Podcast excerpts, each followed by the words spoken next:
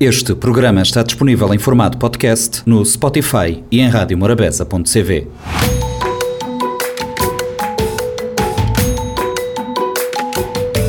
Investigadores da Faculdade de Ciências da Universidade do Porto integram um projeto que visa desenvolver novos algoritmos para testar o uso da inteligência artificial no diagnóstico precoce do cancro gástrico.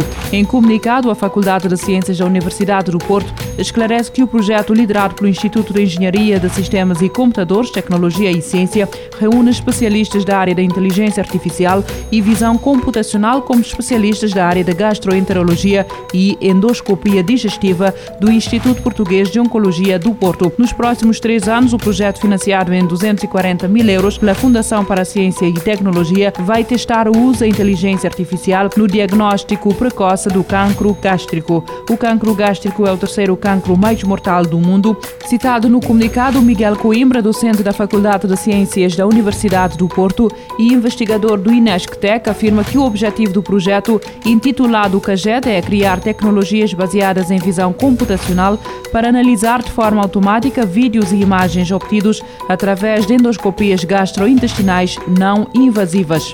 A China planeia desmantelar o Alipay, popular carteira digital afiliada ao grupo Alibaba, e criar um serviço separado para a concessão de crédito, numa altura em que combate práticas monopolistas no setor digital. A informação é avançada pelo Financial Times. As autoridades querem dividir o Alipay em duas entidades separadas, uma para pagamentos eletrónicos e outra específica para o lucrativo negócio da concessão de crédito online, de acordo com o jornal. O Ant Group também terá de ceder os dados dos utilizadores relativos a pedidos de crédito a uma agência de classificação de crédito, em parte detida pelo Estado. As autoridades chinesas lançaram nos últimos meses uma campanha visando conter o que consideram um desenvolvimento desordenado da economia, que levou a que as ações das empresas chinesas do setor da internet afundassem. O Ant Group, a subsidiária do grupo Alibaba, que detém o Alipay, foi o primeiro alvo dos reguladores que, desde então, estenderam a campanha a outros setores, incluindo ensino, entretenimento, jogos de computador ou imobiliário. O Alipay é uma aplicação essencial na China, onde o dinheiro físico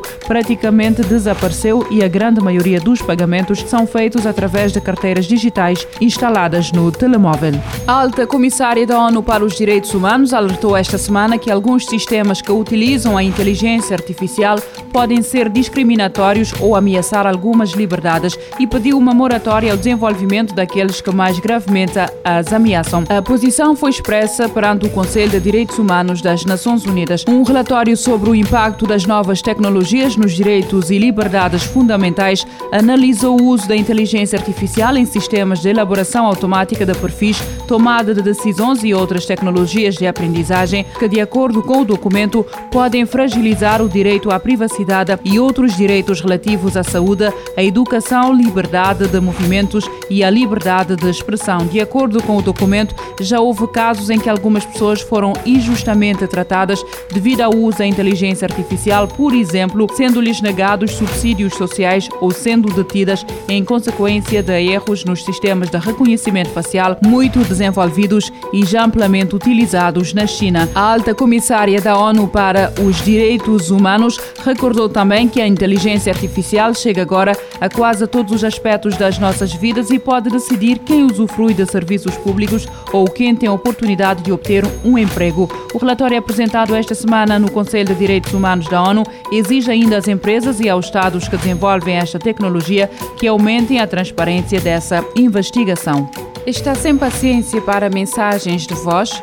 O WhatsApp está a desenvolver a opção certa para si. A novidade foi avistada na versão beta da aplicação para iOS. Se já esteve na situação de receber uma longa mensagem de voz quando não era conveniente e se viu sem tempo para ouvir, então o WhatsApp está a trabalhar numa nova funcionalidade que lhe vai agradar. Como conta o site WA Beta Info, o WhatsApp está a trabalhar numa nova funcionalidade que será capaz de transcrever o conteúdo do áudio e transformá-lo numa mensagem de texto. Aparentemente, esta transcrição será levada a cabo pelo próprio dispositivo, pelo que não há qualquer risco de o Facebook ou WhatsApp acederem aos conteúdos da mensagem. A funcionalidade foi detectada na versão beta do WhatsApp para iOS, pelo que alguns utilizadores já podem experimentá-la à medida que a empresa continua a desenvolvê-la. Ainda não foi dito em relação à chegada desta opção ao Android, mas é possível que tal se venha a verificar eventualmente. O circuito da Portimão já chegou à Fórmula 1 2021. A nova pista chega ao jogo de forma gratuita.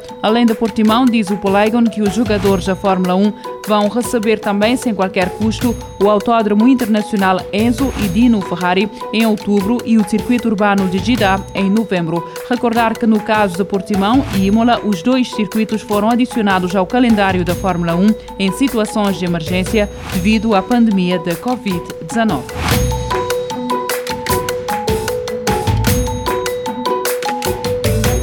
Futuro agora, com o apoio da Agência Reguladora Multissetorial da Economia. Este programa está disponível em formato podcast no Spotify e em radiomorabeza.cv.